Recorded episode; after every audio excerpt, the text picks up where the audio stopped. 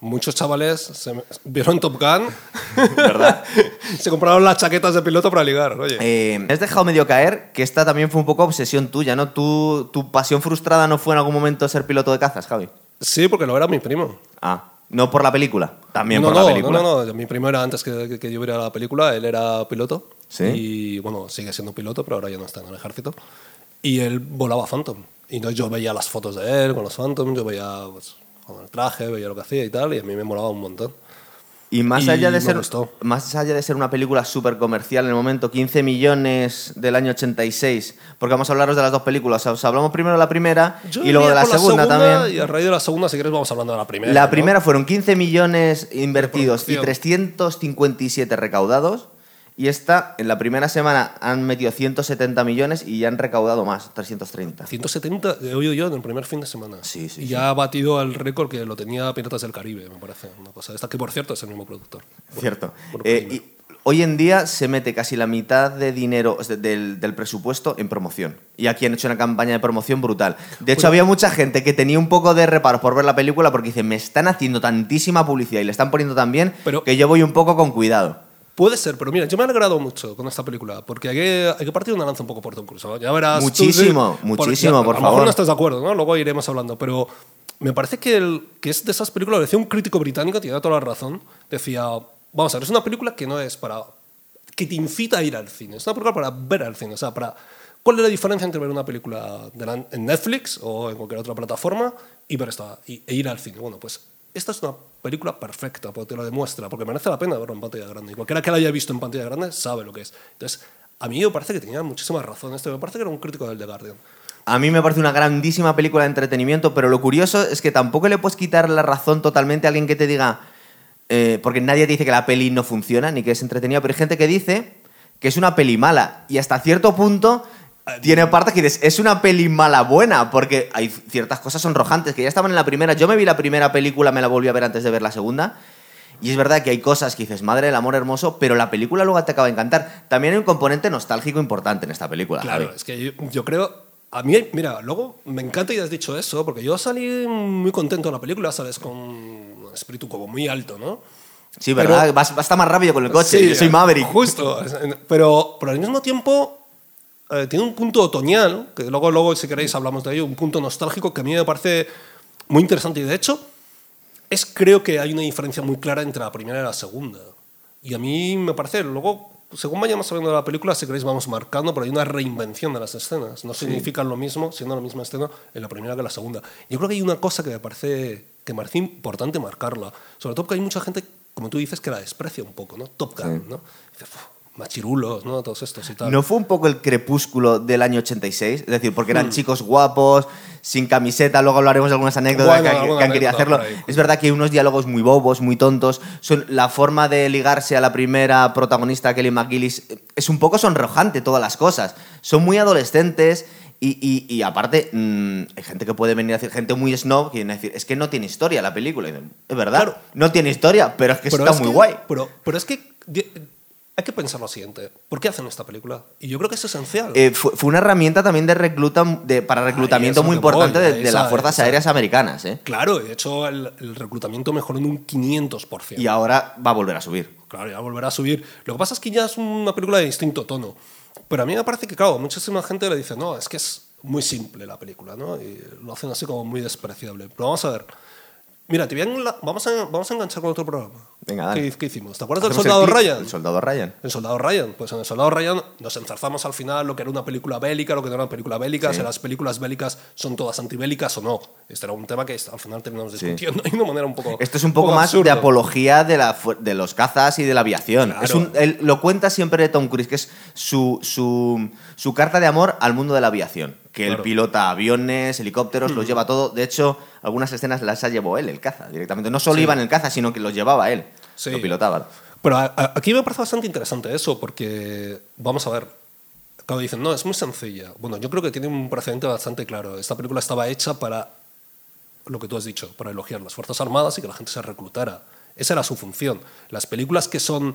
Hay películas que son antibélicas y son películas que están hechas a favor del ejército.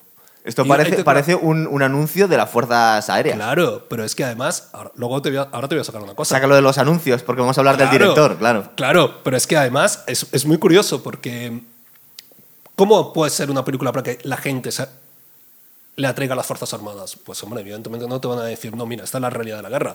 Lo que te van a hacer es una película de distinto tono. Sí. Top Gun estaba ahí. Pero fíjate, hay un, hay un tema bastante interesante con Top Gun. Top Gun no es original. Tiene un precedente bastante claro y su esquema es evidente. Bueno, ahora tú me dices, estás de acuerdo. Que es oficial y caballero. Es el mismo esquema. Son dos tipos inadaptados. Los dos con problemas con el padre. Uno lo ha perdido, el otro tiene un problema muy serio. Los dos entran en el ejército, son rebeldes, una rebeldía juvenil. Los dos tienen un amigo, los dos amigos mueren. Los dos tienen un amor, los dos salen. Los dos al final terminan integrándose y gracias al ejército consiguen convertirse, digamos, en caballeros. Sí. Y aquí ocurre lo mismo. Aquí él tiene problemas, un conflicto con el resto de, de- de soldados, de pilotos en este caso. Lo tiene. Yo no, Richard yo no lo recordaba tan loco a, a Maverick como una vez que te lo vuelves a ver. Dije, era un volado. Es que era un demente. que está Claro, es que, loquísimo el tío. pero- Claro, pero es- además es muy curioso porque acaba dicen, no, es un inadaptado, tal, no sé qué, no. Es la típica rebeldía juvenil, porque en Sí. el fondo no, no cuestiona ni un solo código del ejército. Lo que pasa es que pues, un chaval, pues, un adolescente, un chaval muy joven que O sea, se aquí tenía las 23 reglas. años el tío. Lo que pasa es que también en el tono de la película es muy importante el director, Tony Scott, que nos están pidiendo especiales de Tony Scott y lo que estamos haciendo es cogiendo las películas de Tony Pues Scott de una en una también. Esta película fue la consagración de Tony Scott, fue la consagración De de, Tom Tom, Cruise y fue eh, de los productores. Claro, pero vamos a ver, eh, Tony. Scott como su hermano empezó haciendo anuncios y eso se ve muy claramente ¿Tú en el lo rollo que tiene de, ¿Tú sabes lo de que quería anuncio. ser Tony Scott? ¿Qué quería ser? Él quería ser pintor. Ah, sí. Él quería ser pintor y es Ridley, el hermano Ridley Sí. Scott, que le dice, no, tío, vente conmigo, pues montamos una compañía aquí de anuncios y tal. Y de hecho hay una cosa muy curiosa, yo esto no lo sabía, ¿eh? la verdad, es para, aquellos que no- para que sepan que no, no venimos aquí y que tenemos ciencia infusa, esto lo he leído. ¿eh? Eh, fue... Resulta que él, que él rodó un anuncio Sí. que era... De hecho lo hemos visto, de hecho no sé, luego si quieres te lo busco, que es un SAP compitiendo con un reactor. Y ese, avión- ese anuncio lo hemos visto Sí. todos. Bueno, pues ese anuncio lo dirige Tony Scott. Entonces, cuando que- querían rodar Top Gun, eh, ¿cómo se llaman los productores? Sí, Jerry Bruckheimer y Spielberg otro más, y sí. Simpson, ¿no? Me Sí, parece que eso, es. y Don Simpson. Don Simpson. Que además, por cierto, también es arranque de ellos, Top Gun. ¿eh? Y luego, fíjate todo lo que viene. Luego, bueno, ya tenían su protectiva en Hollywood, pero fíjate luego lo que hicieron, aunque tan solo sea por nombrar la saga de Piratas del Caribe, ¿no? Y María Roja, me parece que también es de ellos. También. Y bueno, ahí fue el punto de arranque. Entonces, ellos le llaman porque ven ese anuncio y dicen, no, es que esto es lo que queremos. Lo que queremos aviones brutales compitiendo. Y coge, a su her- y coge al actor que estaba despegando, que había utilizado su hermano, Ridley Scott, el- un año antes en Legend. Que se había estrellado. Sí. Legend Eh, y Tom Cruise. Y le cogieron. Y es verdad que Tom Cruise creo que había salido también en una película en Taps o algo por el estilo, una película militar unos años Y antes. The Outsiders. The también. Outsiders The también. Outsiders, que era de Coppola. ¿no? Total. eh, pero bueno, aquí fue como su salto a la fama en una película que, como os hemos comentado, eh, tiene una parte un poco adolescente. De hecho, a las, yo recuerdo todas las tías en el instituto con la, la carpeta y la foto de Tom Cruise con la bomber, ¿verdad? Que. Se han vuelto a poner de moda las bomber ahora. Sí, Es curioso. sí, sí. 36 años después han pasado. Era curioso porque los cha- la- ellas llevaban a Tom Cruise y todos nosotros llevábamos reactores, ¿no? Sí, ¿verdad? y chaquetas de cuero. Era No como sé, yo me enganché a, súper- una, a, unas, a unos fascículos de una revista que se llamaba El Mundo de la Aviación, me los cogí todos y me volví muy friki en el momento, pero no era el único. A muchísimos chavales nos, nos dieron ganas de... Es que, es que es una película que es. Claro, la culpa no de ser muy sencilla, ¿no? Es que vamos a ver, lo sencillo es muy difícil de hacer. Oye, pero como herramienta de reclutamiento es perfecta, pero como- perfecta, y, ¿eh? y además, o sea, establece el canon de lo que es un blockbuster. Antes había películas taquilleras, vamos a poner una diferencia. Y yo creo que el concepto de blockbuster llega con películas como esta. Y a mí me parece, me parece que funciona como un tiro. En este caso es, ¿cómo puedes hacer? Tony Scott no venía con esa idea. ¿eh? Tony Scott quería hacer algo como mucho más oscuro, tipo Apocalipsis Now, una cosa. Entonces dijeron esto, no, no, ¿dónde vas? Aquí vamos a disfrutar, vamos a tener los cazas que nos va a poner el ejército, vamos a poder hacer una película, esto es lo que queremos. es Y como esto. no ganamos al público de todos los segmentos, porque hemos cogido a las Claro. adolescentes, hemos cogido a los adolescentes que dentro de unos años van a querer ser pilotos de cazas y de alguna forma necesitaban que les echara un cable el ejército, con lo cual si no hubiese sido una herramienta de reclutamiento no les habían dado estas ayudas, no les habían dejado los F-14. Hombre, Claro, no, no, no, y además es curioso porque en, en esta ocasión creo que sí les dejan. En la primera creo que sí les dejaban un poco. Sí. Lo- el rollo de los mix, segunda no. De los mix es gracioso, ¿verdad? Sí. Porque son, son entrenadores época pintados de negro, ¿eh? La sí, sí. Pero que están de haciendo como si fueran mix y son, creo que son, eh, son aviones de entrenamiento pintados de negro. Yo creo que son Sí. F5 o algo por el estilo. Sí, no son. Son los, los, son los cazas que utilizaban ellos, ¿no? Ellos mismos, sí, es verdad. Es curioso, eh, un poco las fricadas, ¿te acuerdas esa escena en la que se ponen invertidos y le hace así al, Sí. al soviético? Y bueno, aparte es muy gracioso porque debía ser un momento en el que las tensiones en la Guerra Fría eh, pues eran muy altas y mm, aunque se había relajado comparado con Bueno, los años en el después. 89 cae el muro de Berlín. Sí, esto es en el 86. 86. Pero, pero vemos como que, que los, los, los cazas enemigos se van retirando simplemente porque les iluminen con el radar. Es como si fuera un ejercicio, ¿verdad?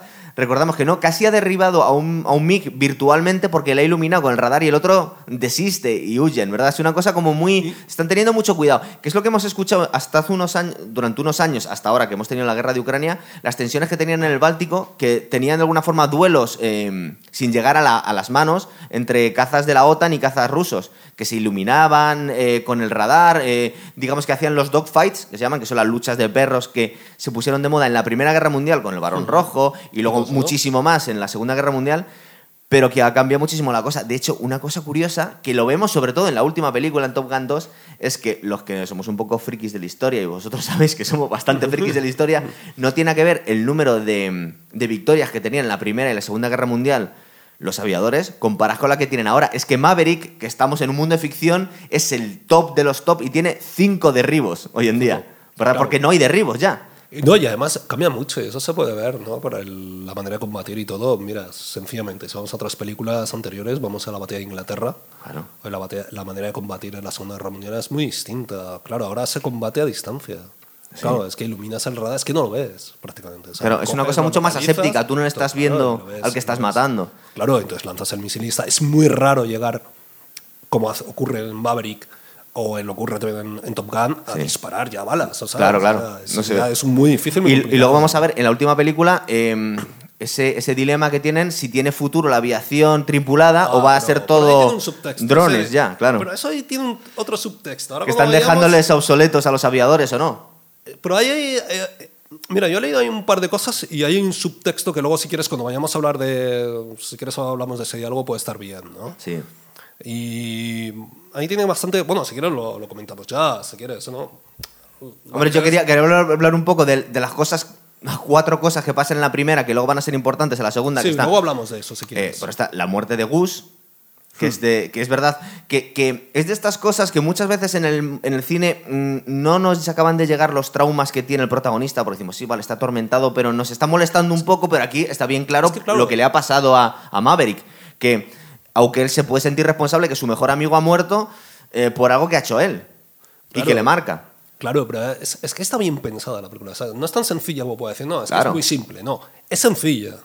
Y el argumento tiene sus, sus huecos. Y algunos diálogos son, y- bueno, vale. y algunos diálogos son así. Pero es que está hecho para, para, está hecho para impactar a los chavales jóvenes. Sí. Y que la gente vaya al ejército y sobre todo convertir en, en un taquillazo.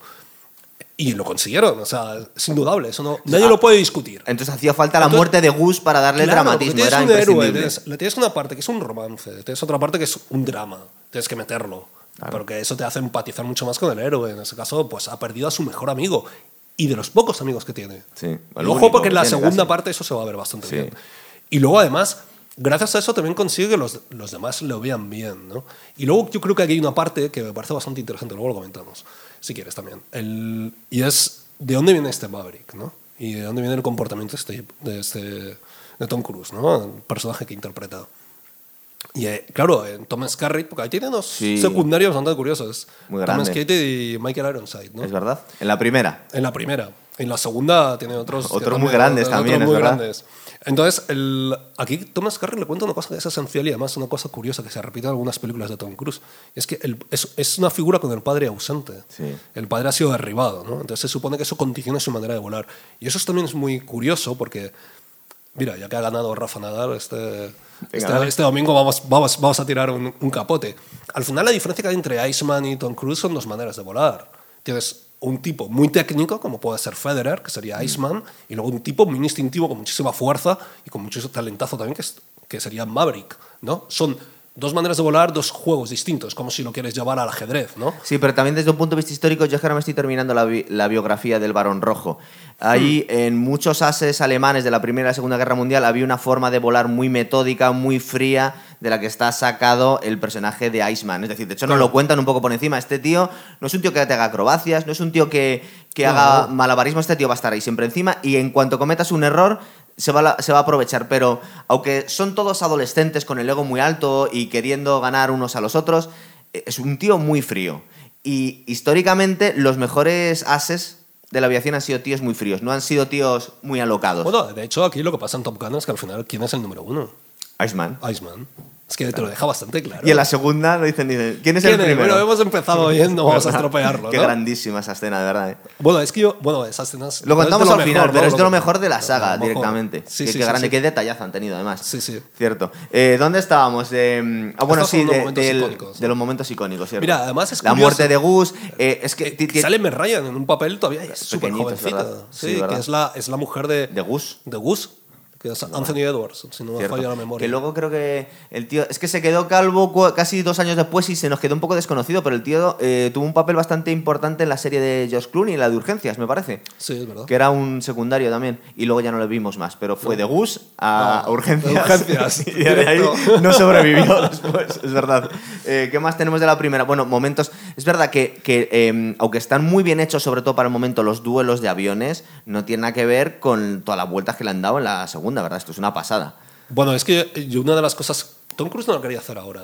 La quiso hacer en su momento y por eso se, se rodó una película posterior que se llamaba Días de Trueno, que fue como la segunda Sí, parte verdad. Tony, también con Tony Scott, que es donde se conocieron Con Nicole Kidman. Nicole Kidman y Tom Cruise. Y es como una especie de segunda parte, Top Gun Mm. camuflada, porque el ejército además no quería rodarla en aquel momento. Y mm, en esta ocasión, el, ¿dónde estábamos? En lo de En los días de trueno, en el. Días de Trueno. Eh, Claro, Tom Cruise ya no quería hacerla ahora. Sí.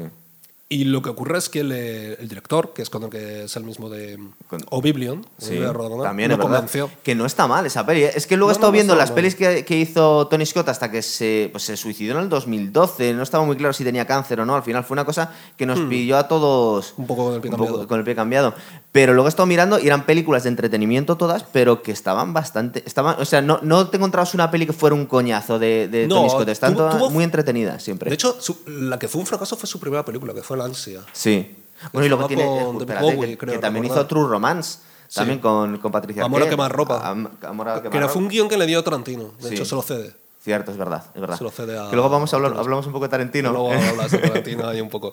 es que es Pues, curioso eso. Sobre todo lo- los malentendidos y la- las historias que se monta la gente, ¿verdad? Justo, porque bueno, luego lo aplicas un poco de, razón. Sentido puta locura, y tío. No tiene, no tiene ninguna base.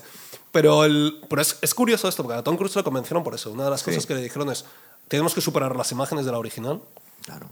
y tenemos que darle una proyección ¿no? al personaje. ¿no? Yo creo que esas fueron las dos cosas que le, que le convencen. Bueno, pero es que Tom que lo Cruise. convenció en una conversación en 30 minutos, creo. ¿eh? pero Tenía Tom, 30 minutos. Tom Cruise es un, es un loco de la actuación. Es un tío que te podrán gustar más o menos sus películas, pero es un tío que tiene todos los, todas las licencias de vuelo. El tío cuenta que puede llevar barcos, puede llevar helicópteros, puede llevar aviones. Es que le va muy bien, que ese tipo hace- de personaje, además. es- Hace sus escenas, de hecho, en, en Misión Imposible ha hecho unas barbaridades, pero las ha hecho él. De hecho, yo recuerdo una que despega un avión, creo que es un Hércules, y el tío está eh, colgado de un lateral y, y es él. Ha despegado el avión con él fuera del, del avión, es decir, todas estas cosas las ha hecho él. Eh, y de hecho se puso muy pesado a la hora de eh, adoctrinar a los nuevos actores que iban a hacer la segunda eh, la segunda película, no todos llevan el caza, pero todos está grabado en el aire porque no se puede disimular las escenas de cuando van cogiendo más Gs y se ven las caras, ¿verdad? Hay, un, hay una condición que él puso. El ejército puso una condición, y es que los pilotos en esta ocasión no podían tocar los mandos, los actores. Yo, Fue una yo estoy barbaridad. Casi Creo que- seguro, yo estoy casi seguro que Tom Cruise los ha llevado, ¿eh? Por con lo No, loquísimo no. que está. Y... Eh, no, no lo sé, pagó una barbaridad por, Sí. por hora. Creo que eran 11.000 y, 11.000 y pico dólares por hora. Y supongo que habrán sido unas eh, bastantes horas ¿no? de vuelo. La condición del ejército era esa. No podéis tocar los mandos porque según hay un artículo que prohíbe que los civiles toquen mandos de, de ciertas armas. ¿no? Y lo que pasa es que Tom Cruise dijo que, vale, muy bien, pero todos los actores tienen que volar Sí. en aviones porque tienen que saber lo que es, porque tienen que saberlo, tienen que conocer No, y lo, si no, no, y la- lo que vemos en las caras. De hecho, hay una cosa muy importante que cualquiera que sea un poco aficionado a la aviación, eh, para combatir las Gs, Hay un momento en el que tú no puedes respirar bien y tienes que hacer ciertos tipos de respiraciones y lo vemos en eh, Tom Cruise en, en la segunda película, en la primera no, porque de hecho eh, las escenas de Tom Cruise no volaba en Top Gun 1, pero en Top Gun 2 sí vuela. Y vemos, cuando lo ves respirando y haciendo un esfuerzo por, por llenar los pulmones, un- es un tipo de respiración especial que hacen los pilotos de cazas cuando están invertidos. Y lo vemos, lo vemos haciéndolo constantemente. O sea, desde un punto de vista de realismo es brutal. De hecho, estoy viendo vídeos de pilotos de, y todo lo ponen por las nubes la película. Dice, está muy, muy realista, está muy bien hecho todo. Es que se han currado, es que lo han hecho muy bien. Y además, yo lo que pasa es que la primera, claro, salía con el tema muchísima gente de que no, es una película, pues, típico blockbuster para adolescentes.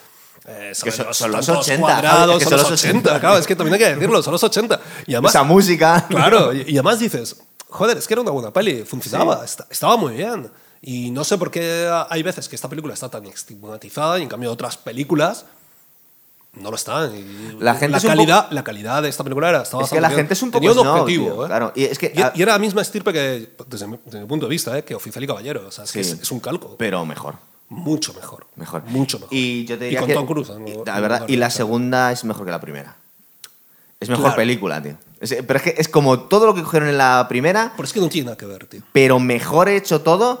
Y, y si lo miras con un poco de cariño y no eres un snob, no es sonrojante. Porque ves lo que es. Que, es. que es que no tiene que ser el padrino. Es que es otra cosa. Es que muchas veces mm, esta gente tan snob lo que quiere es eh, cosas de pelis de culto y que tienen otro aire completamente distinto y lo quieren meter en películas de acción. Mira. Hay películas de acción que son obras de arte también, tío. Ah, Es que hay películas. Vamos a ver. Hollywood tiene muy claro. O sea, mira, yo creo que el gran. peli- Mira, el- creo que lo decía John Ford, ¿no? Esto decía. Una película puede ser lo que sea. Solo tiene un pecado una película. Y es que sea aburrida.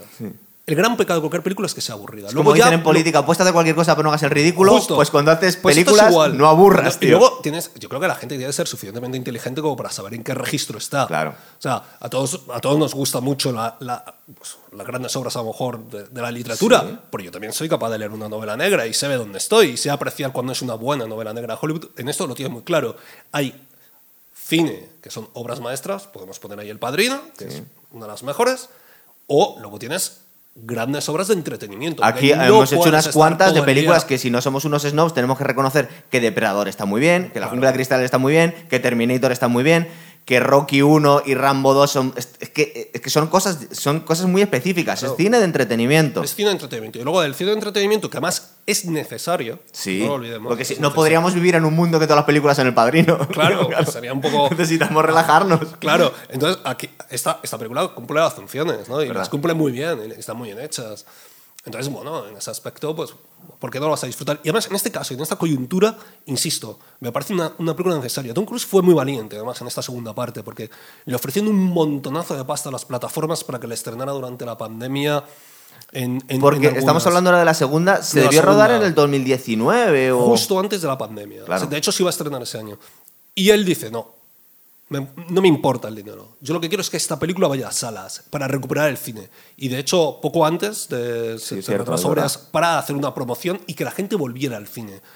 Y además es una película para verla en el cine. Y a mí me parece que hay- esto hay que aplaudírselo a, a Tom Cruise, porque, seamos sinceros, está muy bien ver cine en, en casa, pero o vamos a las salas de cine o el cine no va a ser lo mismo. Sí. Y las películas que se producen para, directamente para, para plataformas, con que se atienda un poquito le vas a coger en siguiente el truco a todas ellas. O sea, necesitamos este tipo de películas.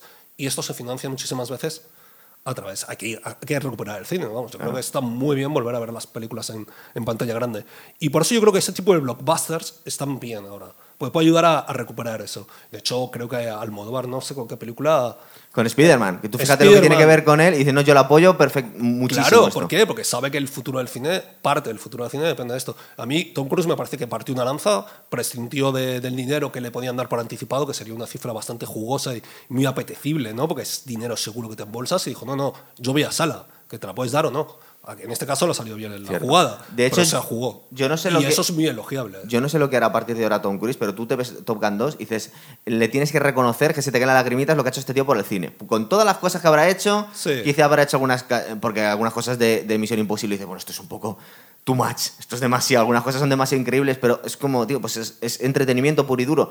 Pero simplemente lo que, lo que se ha marcado este tío en la última película es decir, tío, es que nos llevas entreteniendo muchísimos años. Este colega tiene 58 años, macho. A cumplir 60 en julio. Tiene ses- 60 en julio, pero De hecho, es curioso porque a la protagonista no la han tenido que quitar. Era un poco mayor Kelly McGillis que él, porque que debía tener casi 30 años. Bueno, tenía más años que él en la primera. Él, él era un chaval en Top Gun. Y ahora tenía 62 años. Pero ¿qué pasa? Que esta, esta señora parece que tiene 62 años. Entonces suponemos que no puede ir en la moto una señora de 62 62 años, años haciendo esas barbaridades con Tom Cruise. Entonces la han cambiado por Jennifer Connelly. Pero, oye, te lo estaba comentando antes. Es que lo tengo que dejar caer porque si no reviento. Eh, esta, que es que se ha hecho viral ahora mismo, esa escena en una película que se llama The Sleepover, en la que hay un cameo con Tarantino que, nos, que cuenta un poco la locura que ha habido gente que, que interpretó Top Gun como una oda al homoerotismo y que interpretó toda la película como una tensión que había ahí entre ellos. Era algo que no se podía contar en Hollywood, es decir, que había una relación eh, semi-homosexual entre, entre mm, Tom Cruise y, y Val Kilmer. Pero lo estábamos comentando, Javi, antes, que es, es que muchas veces la gente ve unas locuras, ve lo que quiere ver. ¿verdad? Es verdad que hay ciertas cosas que vale, que sí puedes tirar de ahí. Pero es que el, el componente que tenía de buscar al público femenino de la época era pues chicos guapos sin camiseta, vacilándose, jugando al playa, en la Ya, es que sauna. Es, es curioso porque esa interpretación es a posteriori. Cuando se estrenó, nadie hizo esa interpretación. Y yo creo que eso es clave. Nadie, nadie hizo esa lectura han en el momento. Entonces, yo creo que es una lectura que se hace a posteriori pasado el tiempo. Pero claro, es que también lo ves en la relación entre Frodo y, Total. Y el amigo, ¿no? ¿Cómo se llama? Sam. Sam, Sam. ¿verdad? Y dicen, no, es que es- hay una relación ahí. Hombre, no, son dos amigos, no, no todo tiene por ser así. O sí, pero no O es. sí, pero- pero ¿qué en este da? caso no es, Claro, ¿no? pues llegado el punto es que, pero ¿qué más da esto al Sí, final? A mí lo otro también me da igual, pues están liados, Sí, es pues, verdad. pues están muy bien. Sí pero- es verdad que tal y como lo cuenta Quentin Tarantino, que es un auténtico loco del cine, o sea, tú cualquier Hmm. entrevista, cualquier anécdota que cuenta él, dices, madre mía, lo que sabe este tío. Em, si te la ves la peli en versión original, la última frase que se dice en Iceman y, y Maverick es un poco como, dice, you can ride my tail. Dice, no, you can ride mine. Entonces, vamos a ver, no hay que ser muy... no te quieres tergiversar mucho, pero lo que ha dicho uno es básicamente, tú puedes montar en mi rabo. Dice, no, tú puedes montar en el mío. Vale, pero te- también es que mirarlo con un poquito maldad. Es un poco pues, sacarle punta a la cosa. Yo en el caso de Top Gun no lo veo. No, no, cambio- pero si no lo ve- cambio- no lo ve cambio- nadie. Claro, Pero pero bueno. pero, bueno, ahí lo dijo Tarantino. En cambio, sí era muy evidente este tipo de diálogos en otra película que fue un grandísimo éxito, de hecho, una de las grandes de toda la Sí. historia del cine, que es Ben-Hur. En Ben-Hur Ah. ese diálogo, que se Entre mantiene Masala y Charlton y Heston. No, no, Charlton Heston. Y, y el que hace de Masala, no me acuerdo del actor. Sí.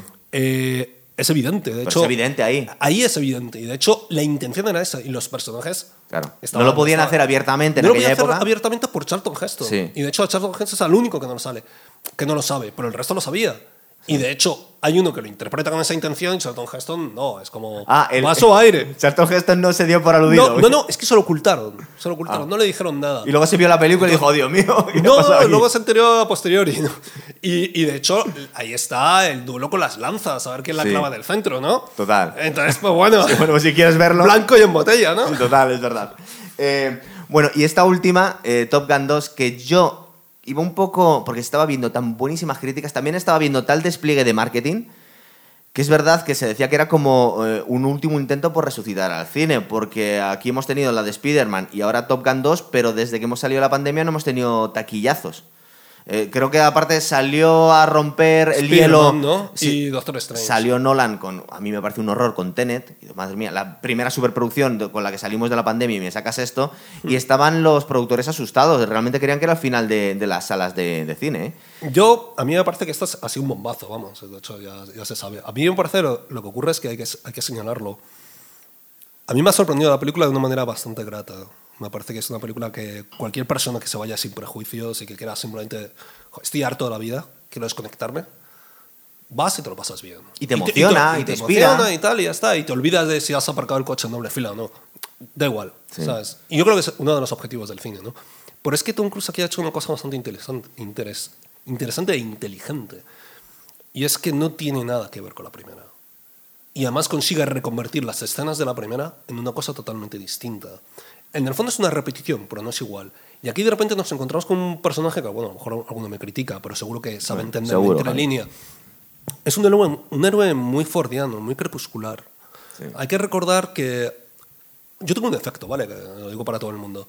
Hay veces que con las películas así que son muy sencillas, soy capaz de, de hacer lecturas bastante interesantes. ¿no? A lo mejor no están en la película, pero las proyecto. Y esas O sí, lecturas, pero también es que hoy en día hay una esas- tendencia muy snob en, en- en a- menospreciar el entretenimiento también. claro, pero a mí hay, hay lecturas, estas películas a veces me sugieren lecturas que, bueno, a lo mejor no están, pero bueno, son, si he hecho esa lectura, pues bueno, está bien. Ahí ¿no? está, la enriqueces. ¿no? La enriqueces y ya está. Y a mí me parece un personaje muy fordiano, un personaje muy crepuscular. De hecho, hay un, hay un principio que encontramos a Tom Cruise, vamos a empezar ya ¿no? con la película. Dale, dale. Encontramos ahí en un hangar, está arreglando un avión y tal. Que es todo voz- suyo, ¿eh? Digo, que de, de dinero tiene este capitán de la Bueno, puerta. bueno, eso, luego hablamos de un error que que me tienen, pareció tío. maravilloso en la película. Y encontramos el hangar, y encontramos el hangar medio abierto con, con el desierto fuera y él dentro. Y es una imagen muy de centauros del desierto. Sí. Y es un, es un héroe crepuscular, es un héroe que sí, será el mejor. Es como... Pero ya está fuera de su época. Pero, está pero fuera de su lo lleva de forma totalmente orgullosa y desenfadada, Claro. porque tú escuchas al principio la música ochentera con la guitarra eléctrica, que aparte me la clavo yo por ahí en un reel. Ah, lo tenía aquí, digo, lo tengo que hacer. No me puedo aguantar las ganas. Eh, la moto, la chupa de cuero la misma. Pues es Eh, nostalgia. Claro, pero... pero eh, y, La, la moto, ¿cómo era? Kawasaki. Sí, La claro, moto, claro, pero totalmente ochentero, pero que lo lleva con una sonrisa, porque en otros casos, cuando vemos un revival y una un despliegue de nostalgia tan, tan descarado, eh, le vemos una un poco muestra de, de- de- vergüenza a la gente. Y este lo lleva con, con una naturalidad tremenda, en plan de, pues claro que estamos en los 80, pero que lo lleva como... Le vemos con una sonrisa todo el tiempo, ¿sabes? No- Claro. No, le vemos un tío acabado, cansado, No. porque hace 36 años de la otra película, ¿no? Lo No, está eso- llevando de forma pero- muy sana el tío. Claro, pero además es que Mando lo encontramos en una situación totalmente diferente, ¿no? Y es que de repente es, es, es un piloto de pruebas, ya no es un piloto de reactores, o sea, no es un piloto de combate, perdona, es un, sigue siendo un piloto de reactores, pero no es un piloto de combate, es un piloto de pruebas que se dedica a aviones experimentales. A llevar una que- monstruosidad a match 10. a más 10 Si se puede hacer que eso. es casi ya para Sí. ya, ya unas alturas casi estratosféricas Total. ¿no? Entonces te lo encuentras en una situación muy diferente y ahí hay un homenaje muy claro se puede ver un homenaje a aquella película que era de los primeros hombres del spa de, que, que, que rompen ¿no? la barrera de los sonidos ¿cómo se llama? elegidos para Sí, gloria ¿no? Pero está Que basado en la figura de, Star de Wars, ¿no? Chuck Yeager, que uno de los grandes ases de la, Justo. de la Segunda Guerra Mundial. claro entonces a mí esto me parece también interesante es un bonito homenaje a la aeronáutica y hacia dónde se va ¿no? Y qué papel Maguire hace Harris ahí Por pequeñito, cierto, ¿verdad? Ese fue uno de los motivos por lo que, le, por lo que, le, por lo que él aceptó. ¿Por- por el direct- No, por el Harry no. por el Harry no. Porque le explicó dónde, dónde, estaba, dónde estaba el personaje, dónde estaba Maverick en Sí. aquel momento. Y le dijo, no, no, es un piloto de pruebas y se dedica a esto.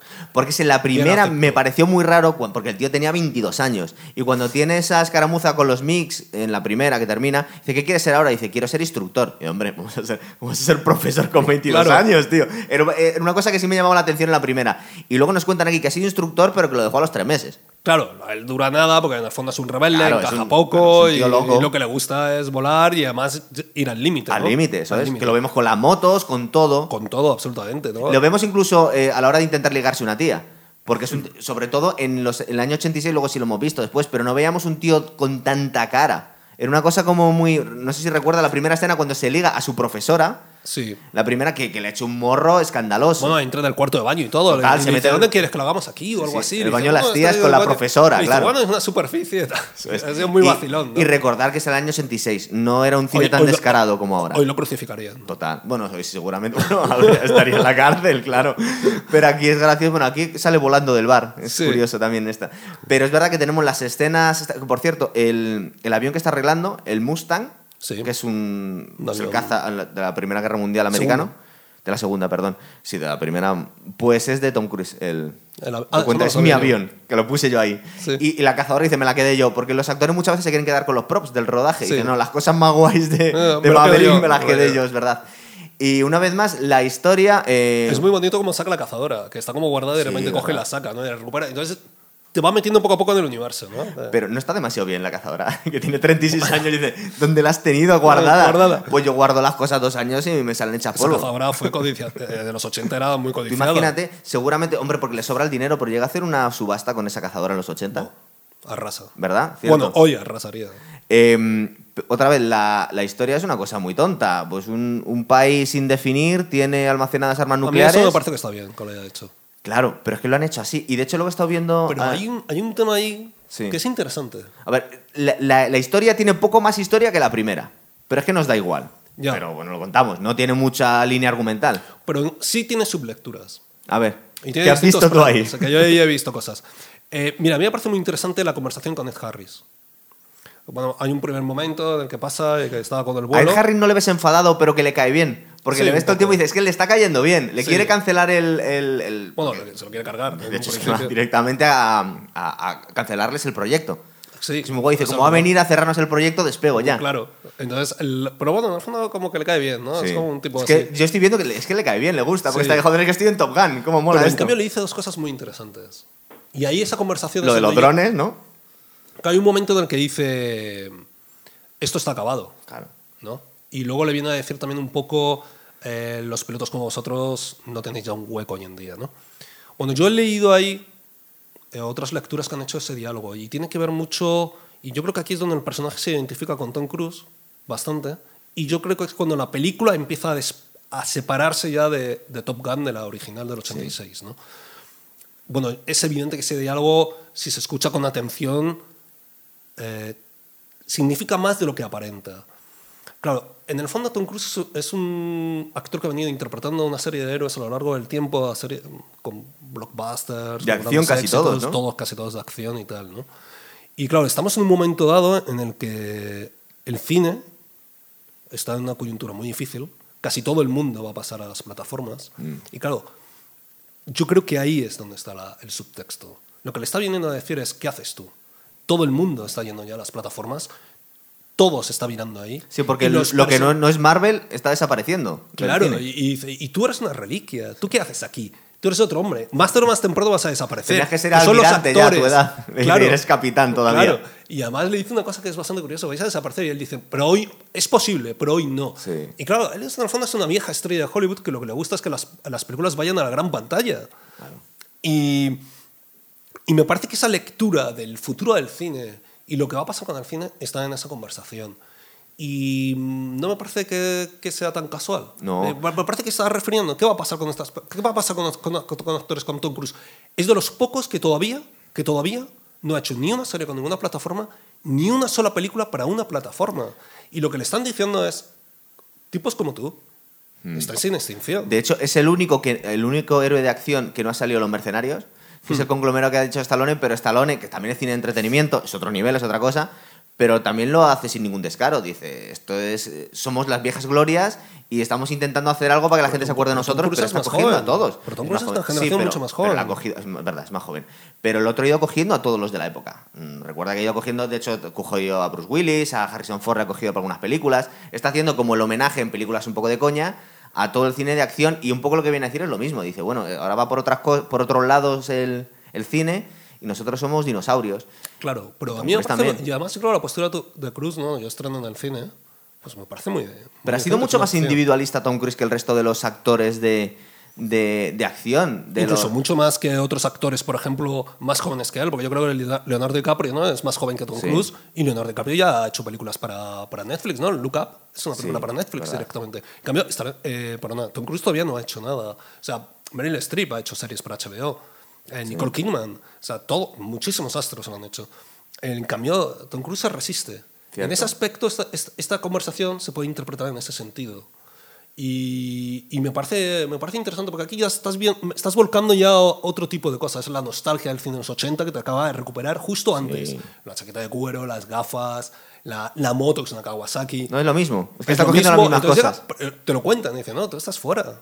Es verdad. ¿Qué- cu- ¿Cuál es el futuro de los blockbusters? ¿Pasar por un... ¿Ya no van a ir? a- ¿Van a ir directamente a las plataformas o no? ¿Se van a estrenar? Sí, pues mira qué peli se ha clavado el tío. Claro, pero ahí... es que de alguna forma ha reventado a todo lo que había ahora mismo. Claro, pero es que a mí me parece que ahí es donde se puede encontrar este mensaje. Claro. Se puede leer.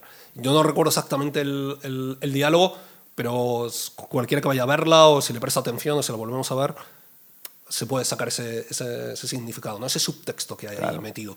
Y luego lo que pasa es que luego a la- a la- a lo, que, lo siguiente que encontramos es, bueno, que se tiene que ir a, a Top Gun y que- encontró la mítica imagen Sí. del tío llegando. Verdad, llega a. Que aparte no le paran las barreras. Él entra. Saben Sí, toda la bueno. gente quién es. Y bueno, se mete en las, en las instalaciones de armas secretas sin enseñar Bueno, la eso tarjeta. verdad. y luego se mete en Top Gun sin enseñar la tarjeta. tarjeta. Es Tom Cruise, dejarle pasar. es acojonante. Bueno, vale, bien. Eh, ¿Qué cosas tenemos? Tenemos eh, que tiene que instruir a jóvenes pilotos para hacer una misión. Como os comentaba antes, está un poquito Bueno, más desarrollada que la primera, cosa, pero poco perdona, más. Y es que hay un momento en que de repente descubres que hay alguien que le protege. Dice, mira, tú te- estabas fuera Sí. por haber recibido una Ah, llamada. qué bonito. Es que es lo más mejor de la película, tío. y claro, no sabes en ese momento quién hace la llamada. Es ¿no? verdad. Un tal Kaczynski, el almirante Kaczynski, que bueno, si tienes muy buena memoria o te acabas de ver la primera, dices, ah, vale, me suena el apellido, pero no sé de dónde viene.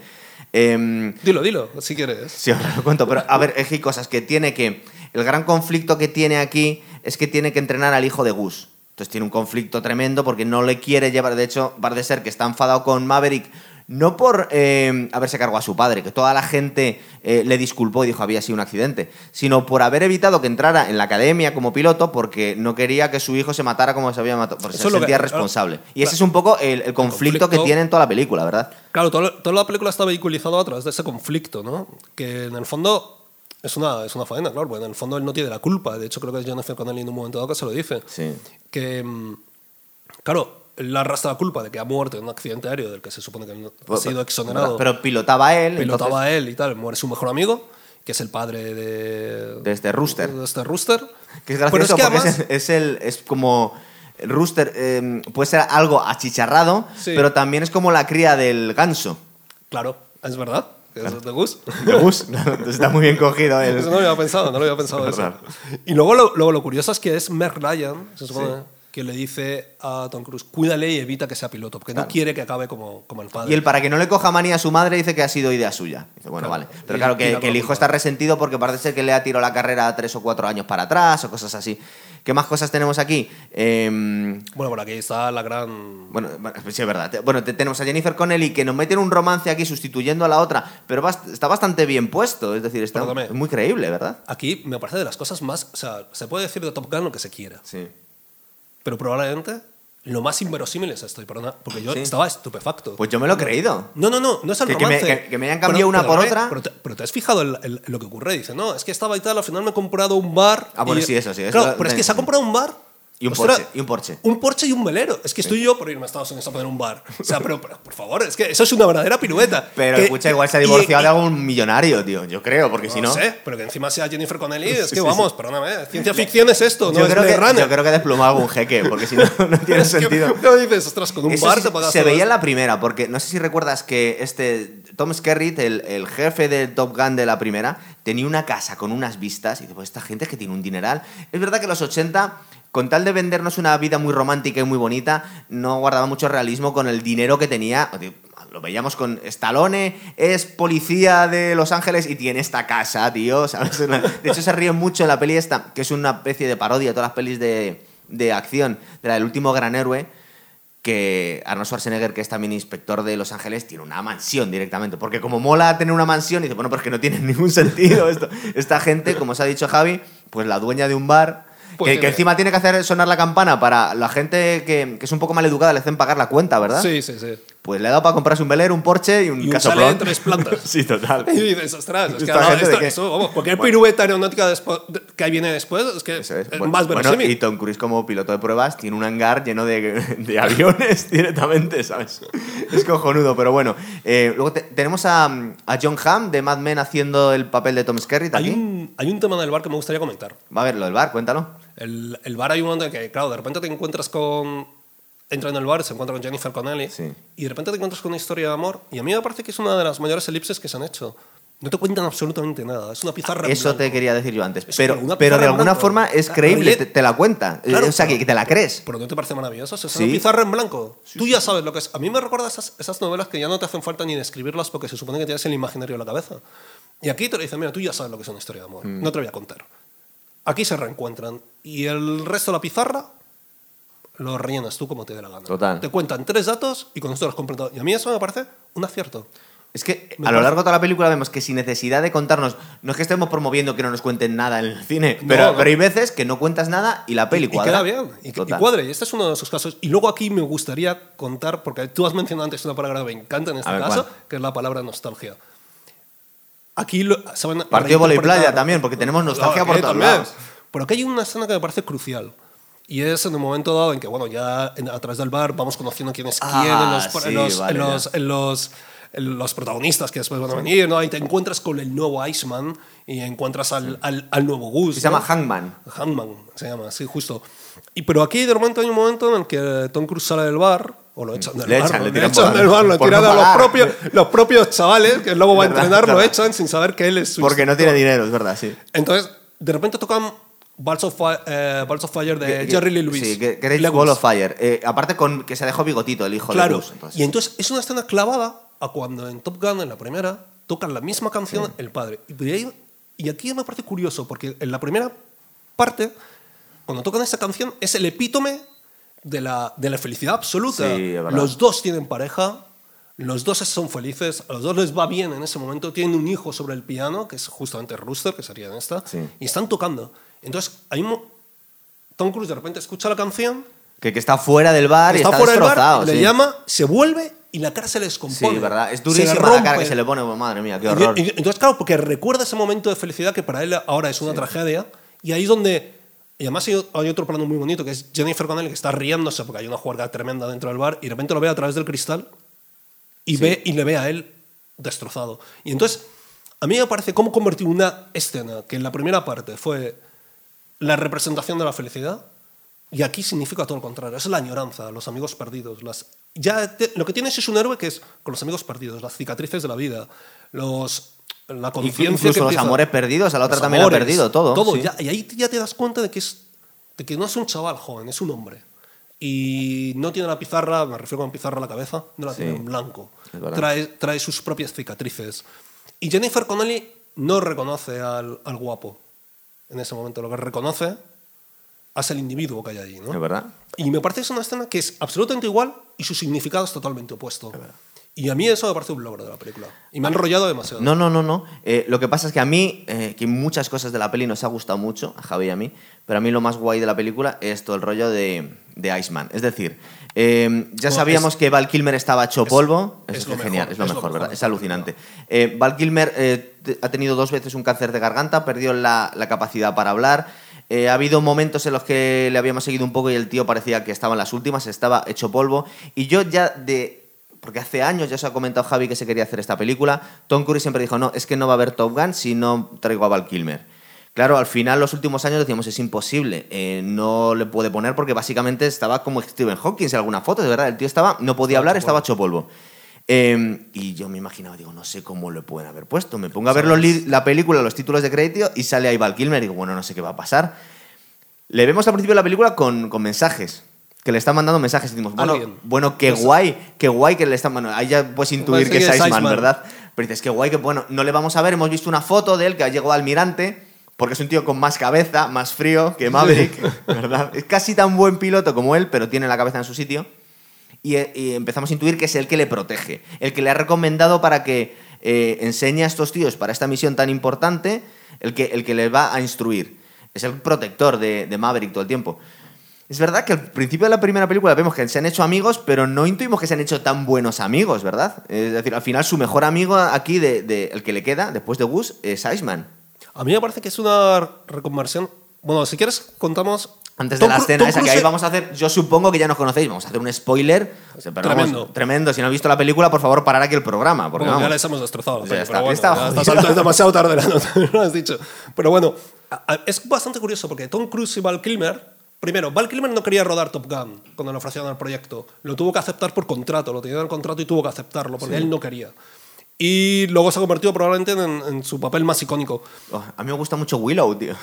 Sí, Es pero, muy entretenido. pero- pero la gente, el propio Val Kilmer lo contaba que no hay ni una sola vez que fuera a un aeropuerto y la gente no le dijera la, Claro. Tú puedes volar conmigo, ¿sabes? You can ride my tail. que es que es muy chunga eh, la Pero frase. todo el mundo- todo- Pero cuando te digan eso, dices, Claro, es verdad lo que me estás diciendo, tío. Lo hacían Pero- para vacilarle, tío. No le puedes No. decir eso a alguien, tío.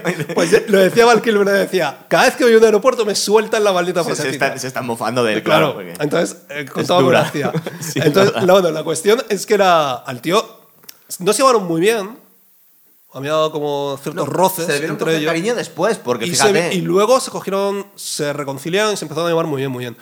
Una de las condiciones era que estuviera Val Kilmer. Entonces, cuando el director fue a plan, claro, no sabían cómo meter a Val Kilmer porque le han operado la tráquea Sí, y no- no, puede no puede hablar, hablar. No puede hablar. Entonces, claro, pero a- a Val Kilmer le hacía muchísima ilusión Sí. aparecer. Y sobre todo que una de las condiciones fuera que Tom Cruise dijera, no, no, tiene que estar Val Kilmer. No, es que aquí tú cuando ves esto, tú te das cuenta lo buen tipo que es Tom Cruise, porque todo esto se nota que es que lo ha hecho él. o sea, desde hace años que estaba empezando a desarrollarse Top Gun 2 hasta que ha hecho la, la escena.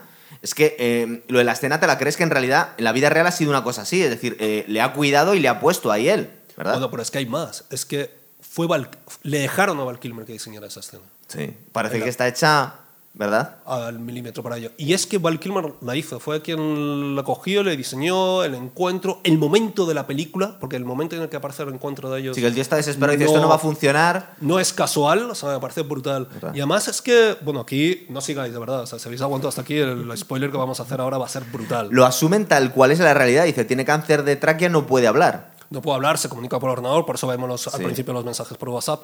Pero luego es que me parece que es, es tremendo, porque lo que te das cuenta es que es de lo que está hablando de la película. Y, y aquí hay un tema que me llama mucho la atención. Me fijé al principio de la película. Cuando, está, cuando saca la cazadora, vemos fotos. Sí. Vemos fotos de Gus, de Matt Ryan, de, de ellos en la primera parte. Y con- cuando llega Top Gun volvemos a ver las fotos de Iceman al final de la película, cuando Sí, se encuentra con Tom Cruise. Constantes. Las fotos no dejan de aparecer. Las fotos del pasado, de esas fotos, de esos fotogramas que recordamos todos de la película de Top Gun, ahora las vemos en fotografías. Que están ahí, están por todas partes. Y es como... Vamos a va- es un paralelismo, ¿vale? No es lo mismo, pero es un paralelismo para que todos nos puedan entender. Es como cuando ves eh, solo ante el peligro y está constantemente los relojes. Los relojes están ahí para que sepas que el tiempo está pasando y que es una hora y además la película se supone que encaja en ese tiempo. Aunque luego no sea exactamente así. Aquí es igual. Y lo que te está marcando es la nostalgia. Lo que te está marcando es el- la vida ha pasado. Los amigos están desapareciendo o han desaparecido. Y este hombre está solo.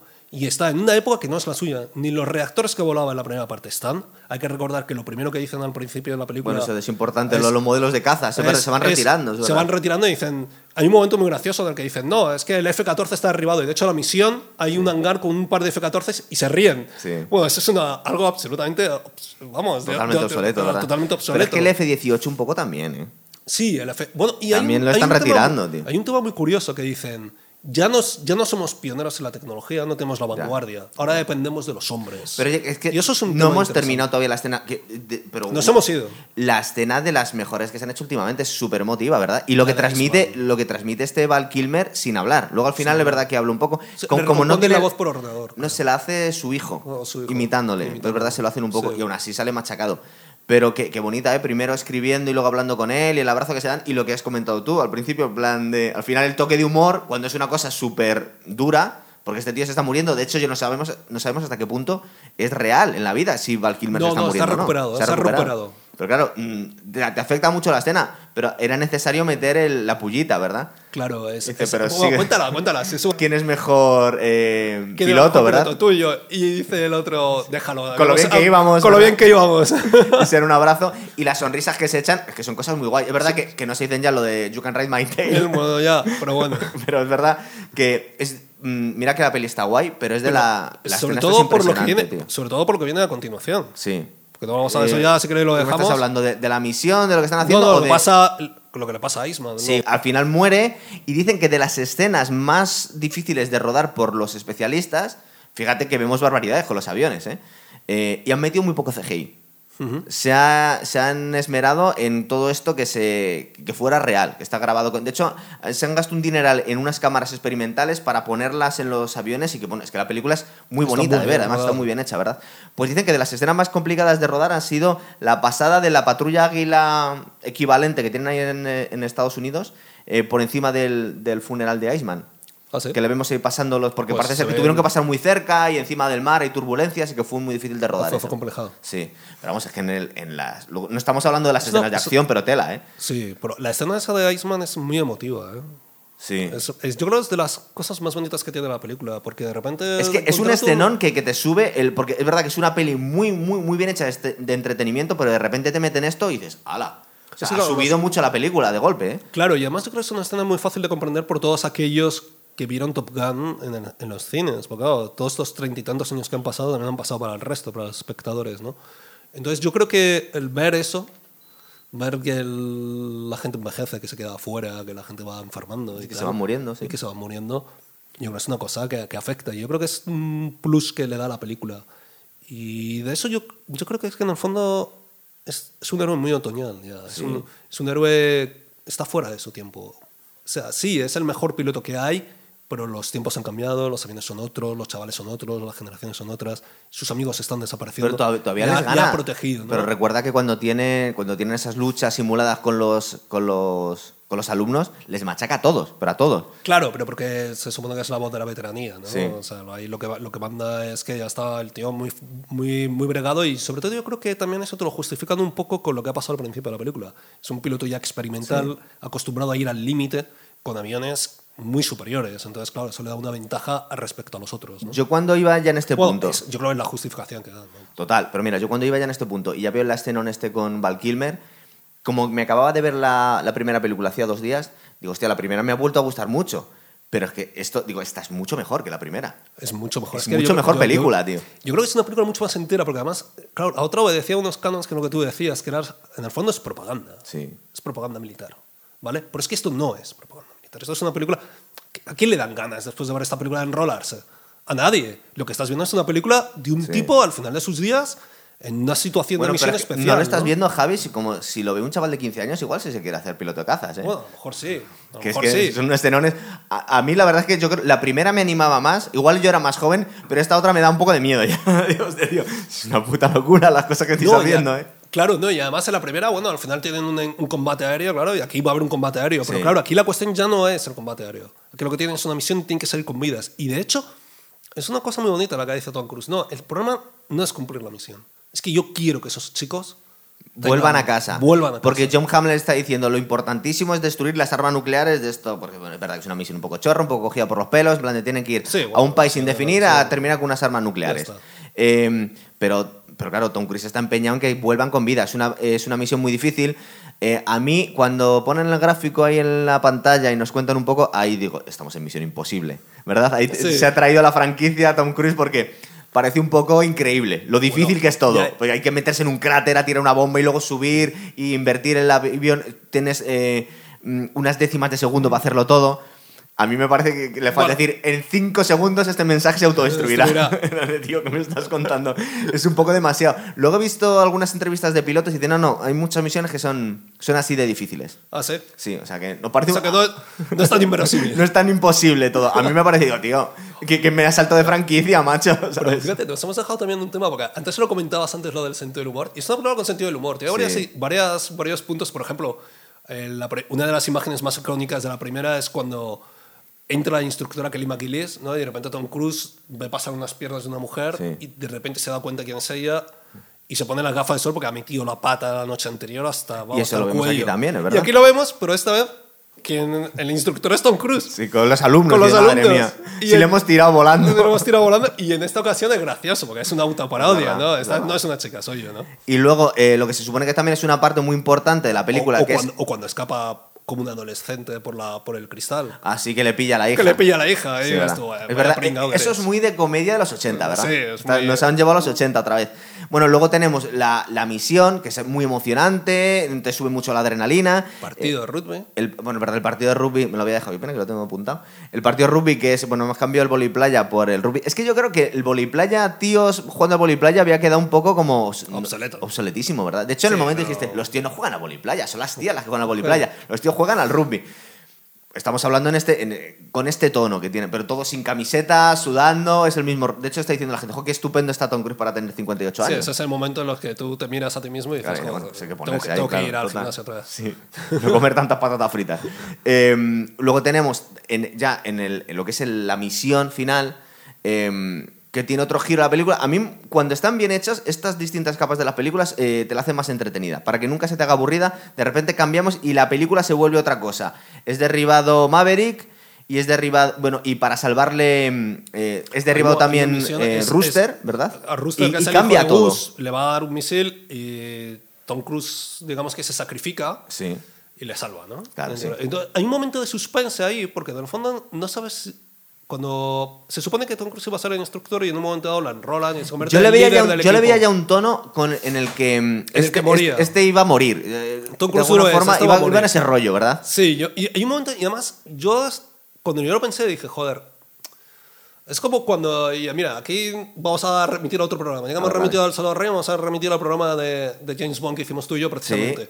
Es que no puedes matar a James Bond. O sea, es que es absurdo. Sí, a mí me, yo lo estaba empezando a ver en el tono de la película y digo, ya, me vais a matar a Maverick y no nos apetece que la matéis, es que no pega. No pega. claro. Igual que James Bond, yo siempre he defendido la teoría que no vemos al cadáver. Sí, pero igual cuando, mira, el anterior programa fue de Los Soprano y yo quiero ver que no se encargó a Tony Soprano. Pero porque no me apetece que le maten. Entonces a ti no te Claro. apetece que se carguen a James Bond, pues bueno, como no la has visto Bueno, morir, pues bueno, No pues lo no está ves, muerto. Solo tú ves que la, la Ya isla está. salta en mil pedazos y dices, bueno, James Bond, ya Pero la has visto morir. Ah, claro, exactamente. Pues ya está. Lo temiste, perdón. ¿a que sí? Yo, Hay un momento en que lo temes. Pero ¿sabes lo que pasa? Que me pasa un poco como a ti, que a veces acabo destripando las películas antes de tiempo. Lo veía tan evidente que digo, aquí me, la- me van a girar. Porque parece demasiado evidente que, que va hacia la muerte Maverick y va a ser demasiado En- fácil. en toda la película, Claro. Entonces, la me, lo están apu- me lo están apuntando demasiado descaradamente. Yo creo que al final van a hacer un giro. Y nos lo hacen. Por haciendo un, el giro es cojonudo. Claro. Perdón por la palabra. No, no, sí. Bueno, hemos soltado unos cuantos tacos. Eh, YouTube te dice que no sueltes tacos en los primeros 30 segundos para poder meternos anuncios. Ah, vale. Luego Pues yo ya estoy atento a soltar Ah, vale. el taco a los Los 31. primeros 30 no se puede decir. Eso es. Eh, es verdad que de repente se convierte la película en otra cosa, una escapada. Ahora van, no tienen avión, están en la nieve escapando. Claro, es que- es me que- estaba acordando de la peli esta de Clint Eastwood, de Firefox, me parece que tenían que, Sí, es que robar un caza experimental. caza experimental, Pues aquí el experimental es un F-14 con perdón Es de que mierda. es buenísimo, Es, es que es buenísimo, claro. Se supone que. Además, hay un momento en el que dices, bueno, Tom Cruise habrá sobrevivido, ¿no? Y le dicen, no, pasad, él ya está muerto, pasad Sí. de él. Y entonces es Gus quien vuelve con el avión y le salva a Tom Cruise en un momento en que lo iban a matar precisamente un helicóptero. Es verdad. Y pero claro, eso le cuesta a Gus que también se ha Que derribado. le derriban a él también, es Entonces, verdad. se- la manera que tienen de escapar es robando un F-14. con, con el hijo de su amigo, con que te lleva bigote Bigote. también en la parte de atrás del F-14. Que dice, bueno, vale, más nostalgia, venga, toma. Claro, entonces Tres te- paladas pero más. ahí de repente te encuentras en una situación en que la película es fantástica, porque ese Sí. giro era muy difícil de conseguir. A ver, ¿cómo consigues meter en una película hoy en día un F-14 y que te vuelvas a encontrar, como ocurrió en los 80, Sí. a Maverick y a Gus volando juntos? Pero tú fíjate, la, lo bien hecha que está la película, que te están dando una bofetada de nostalgia descaradísima, pero no se te está haciendo empalagoso. Y, No, que y mira que me estás. Pero desde el minuto uno me has metido la música con la guitarra eléctrica, las motos, las chupas de cuero. Ahora tengo a un tío que se parece a Gus con bigotito en el F-14. O sea que es súper descarado, F-14. ¿verdad? Y además, ¿de dónde es? ¿Cómo, consigues meter en una película de hoy en día un F-14? Y lo consiguen hacer muy bien. Y, y en otro caso diría, joder, madre mía, por favor, que nostalgia más descarada. Cuando hicimos. Pero aquí eh, tienes la acción por las nubes y no tienes Claro. tiempo para eso. o Mira, sea. me acabo de acordar. Que de las pocas veces que hemos hecho un programa para poner a, pe- a parir una película, con perdón, una puta mierda, cuando hicimos el ascenso de Skywalker, Ah, es que es nostalgia, pero mal hecha. Justo. No tiene nada que ver. Es decir, a paladas, pero que, que, que se te indigesta. Y es que no quiero yo esto. Eso, mira, eso no- es que has, has dado justo la clave. Me parece que es. la- la- ¿Hacerlo bien o hacerlo hacerlo mal? mal. O sea, es, es justo las últimas tres películas de Star Wars. Para es una demostración Bueno, la, para. la última es para, para, para- para bueno, la, última tú y yo nos Sí. despachamos a gusto, ¿no? Total. Pero, pero me parece que las tres son totalmente fallidas. Me parece que son, son horribles porque además te encargas unos personajes en. Mira. Pero sobre todo hay- porque fuerzan la nostalgia y la- lo hacen mal. ¿Y por qué? Te lo ¿Y meten por, y las qué los orejas. tienes que matar? Claro, bueno. Sea, es que no tienes argumentos suficientes Pero como lo recursos para resucitan cuando les apetece, pues claro, así. No lo sé, entonces de repente vas, te los cargas en Han Solo, que tampoco, tampoco es un héroe que No, pero es que Han matarlo, Solo, ¿no? una vez más, lo, lo llevaba pidiendo 40 años que le mataran. Pero- a Harrison Ford. pues que quiero matar a Han Solo. Bueno, pero lo retiras, dices, mira, ya está viejo, está aquí Claro, enfermo sí, y ya está, y lo dejas en paz, ¿no? Entonces, ¿por qué verlo en una situación? Además, una escena malísima, ¿no? Sí, sí. Como Bueno, despedida, eh, que- es que estamos hablando de utilizar bien la nostalgia o usarla, utilizarla mal. mal. Y aquí lo, la saben utilizar muy bien. Y de repente encuentras en un F-14 Sí. a Maverick y a otra vez volando, Es verdad. un avión que es totalmente obsoleto. Y además es curioso, porque aprovecha la nostalgia para dar intensidad a la escena. Porque ese F-14 ya no es rival para ningún avión moderno. Ni siquiera lo eran los F-18 y este tiene la generación la anterior. la generación anterior. Y de hecho, aquí se supone que el enemigo tiene un, un avión que ellos de llaman quinta, de quinta generación, generación. que son como los F-35 Raptor, una cosa así. Sí. Pero mira, viendo entrevistas de pilotos que todo lo ponen por la nube en la película, yo no sé si es porque, eh, bueno, es que, que le guste a la gente que se dedica a esto es importante también. Sí, es decir, porque sí, a nosotros nos puede parecer, igual se han pasado, igual va a venir la gente, los pilotos de verdad y dice, ¿dónde vais? Hmm. Que estas cosas no se pueden hacer, pero resulta que sí. Bueno, lo que cuentan decir es que hay una frase muy importante que dice Tom Cruise, que igual no le hemos dado tanta importancia, que dice, no es el avión, es el piloto. Por mucha tecnología que me pongas, al final el, piloto es el que hace muchas veces que en la, en la batalla que tengan uno quede por encima del otro. Y lo están contando pilotos de cazas actuales. Dicen, sí, el F-35 es la hostia, todo lo que tú quieras, pero al final cuando pones a un tío que es mucho mejor que otro, a veces puede la tecnología. Y es un poco lo que nos enseñan. Es verdad que nos ha- con tal despliegue de frases guays y de nostalgia, se nos ha pasado un poco esa frase que dice Es Tom cierto, Cruise. es cierto. Pero, pero parece que tiene mucha importancia en el mundo de la aviación. Es decir, aquí vemos un F-14 derribando. Bueno, no sé si medio derriba, le echa un cable Hangman, me parece, al final del todo la película. Bueno, pero es que es gracioso porque. No, no, se carga dos, ¿eh? se, se carga dos y el tercero se lo que carga es un el chungo, compi. porque hay un momento en que está de repente el F-14 que se supone que es del enemigo, porque se lo roban al enemigo y de repente hay otros dos, que le- dos enemigos, dos aviones Sí. que, dos, que le siguen que son de nueva generación, esto que no Sí. sé qué aviones serán. Y, y parece que lo van a escoltar, entonces se dan cuenta de que en el fondo no, no se están fiando mucho. Que le falta hacerlo de mira el avioncito, Sí, el gestito de- ese. Pero es que de repente coge y, y le dice, le dice Gus, eh, al Maverick de antes. Rooster, Rooster. Rooster, le- a Rooster le dice. Claro, le estás dice- hablando con el padre, no es el con padre, es el hijo. Claro, es el hijo. Pues el Rooster le dice, mira. Antes lo hubieras hecho. Entonces es cuando de repente se carga un avión a traición, Sí, de prácticamente. verdad. Sí, sí, le da un bofetón a, Le- a traición. le- es le da una traición y luego al otro, bueno, hace una virguería Sí. y lo de arriba. Bueno, hace ¿no? eso que habíamos visto la primera, que es frenar en seco para que se pase. El otro. Claro, justo, que ahí lo recupera, entonces pasa el otro y es cuando le, le encañona, ¿no? Cierto, es verdad. Pues luego hay una parte muy bonita, que es la que tú estabas diciendo. Cuéntame. Eh, Se me ha ido. ¿Dónde estaba contando lo, cuando, lo de- aparece, cuando aparece Hammond. Es verdad que eh, este tío es un tío con muchísimo carisma, es un tío mm, con muchísimo ego, nos recuerda muchísimo a Maverick o Iceman de la primera película, Iceman, ¿verdad? ¿no? Es el un nuevo tío- Iceman, y- así, está guapo, diciendo, soy rubio". guapo, estoy cacha, soy el mejor. Eh, pero es curioso porque es un tío súper arrogante, pero no te acaba de caer mal del todo el tío. Hmm. Porque el tío asume es como, él te está diciendo, casi te está diciendo con la... Porque aquí hay muchas cosas, como los diálogos son un poco bobos en la saga, muchas veces tú tienes que leerle los ojos a los actores lo que realmente están diciendo. Y este tío a mí me está transmitiendo, sí, soy un gilipollas, pero soy un, gilipollas que te cae bien. Es, de- Sí. es que, me- es que sé un poco mi papel, me, me las estoy dando un poco de, de tonto, ¿sabes? Pero que, que- que lo, que lo transmite. Entonces, eh, les, saca- les acaba salvando a estos y tenemos una escena muy parecida a la primera película, ¿verdad? Pero invertida. Justo. Sí, en, la, en la primera parte es Maverick quien salva a Iceman. Es y aquí verdad. tenemos al nuevo Iceman, al quien está, quien está salvando a Maverick. Y que, de que hecho, encima le habían prohibido volar porque el tío se había quedado en el portaaviones. No había, Sí. no había volado la misión. claro, no había volado porque le deja, le deja el propio Tom Cruise. De reserva, me parece, le dejan reserva, ahí, ¿no? es Que es justo lo, lo contrario de lo que pasa en la primera. Porque la reserva es El Maverick. reserva es Maverick, ¿no? Es verdad. Y luego es el que salva. Y aquí ocurre todo lo contrario, lo cual es un homenaje precioso y sale con el F-14, ¿no? Que yo creo que es la cosa más nostálgica para todos los que han visto Top Gun, ¿no? Y me parece que está muy bien lograda esta inversión. ¿Ves? Esta es una manera de reciclar temas Total. que, que lo han sabido hacer muy bien. Por eso te digo que la película es ¿Y una obra de arte, entre comillas, para hacer una peli de entretenimiento de una peli de los 80, hacerla mejor Total. que la de los 80 y utilizar toda la pala de, de- de nostalgia que tienes que utilizar para captar al público de aquella época, eh, pero hacerlo tan bien. Y luego hay un Que lo tema clavas, tío. Que lo hemos dejado, y es que uno de los pilotos es una chica. Sí. Y a mí me gustaría recalcar esto. No sale nada cosificada. No, pero porque hoy en día vemos algunas mujeres Está pilotos ya. absolutamente integrada. Claro, es verdad. Y además, todos son como super compañeros. Y a mí eso me parece bastante. Si en ningún momento se le bonito. intentan ligar o algo por el estilo, Nada, la, nada, la está- tratan como y uno más. Está muy bien, la tratan como Sí, uno más. Y de hecho, es uno, luego al final es uno de los pilotos fundamentales, ¿no? Cierto, es verdad. Pero a mí eso me parece bastante curioso, porque es una manera de integrarlos que está bien. Y luego el, el final, no- bueno, al final es al final, ¿no? Pero Sí. es, es, es bonito, ¿no? Porque al final es como la claudicación, ¿no? Total, Al final verdad. es el, el héroe eh, un poco retirado, ¿no? Ah, Creo que vi un tuit de Reverte que decía, es una peli mala súper entretenida. Digo, bueno, vale. Es una forma... un- Tienes razón, es verdad. Lo que pasa es que em, eh, hacer una... si- No es una peli mala, es una peli de entretenimiento, pero hacerla tan, tan bien, es, de verdad que es una, es una obra de arte lo que ha conseguido esta gente. ¿eh? A mí no me parece una película mala. ¿eh? Para nada. Para a mí nada. no me parece una película mala. A mí me parece que... que dice que es mala lo hace eh, utilizando los parámetros de... eh, un poco no, pero también está diciendo, no tiene historia y los diálogos son muy tontos. Dice, vale, pero tú fíjate cómo te hago entre comillas. Yo te doy la vuelta. Una obra maestra sin historia y con diálogos tontos. Y te haces un peliculón, macho. Hmm. Que, que tiene mucho mérito. Eso son otras herramientas las Pero que claro, es que, es, es que volvemos un poco a lo mismo. Vamos a ver, el, el tema está en que hay que, hay que producir de todo. Antes, eh, a lo largo del- de toda la historia del cine, estaban las grandes películas, obras maestras, y luego Hollywood tenía bastante claro, toda la industria del cine tenía bastante claro. Bueno, tenía cine B, cine C. Y tenía cine de entretenimiento. Y nunca olvidemos, por ejemplo, un cine de entretenimiento que ahora mismo no se ve, pero lo voy a poner como ejemplo.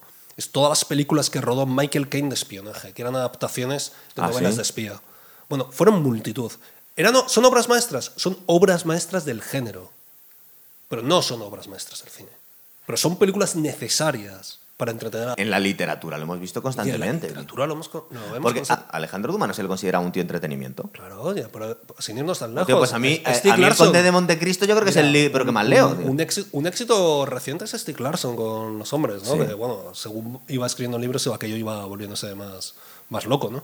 Pero, pero es una obra de entretenimiento. Tú vas, la ves bien, le, le, le, le pasas algunas cosas, algunos excesos, reconoces cuáles son sus límites y reconoces cuáles son sus virtudes. Esta película me parece que es una película muy buena de entretenimiento, tiene una ventaja respecto a la segunda y es que ha intentado volcar más contenido del que tenía en la primera y me parece que ese, ese sentimiento, esa creación, ese perfil, ese perfil que da el héroe al final de los días. Y además, te voy a decir una cosa, es un héroe humano.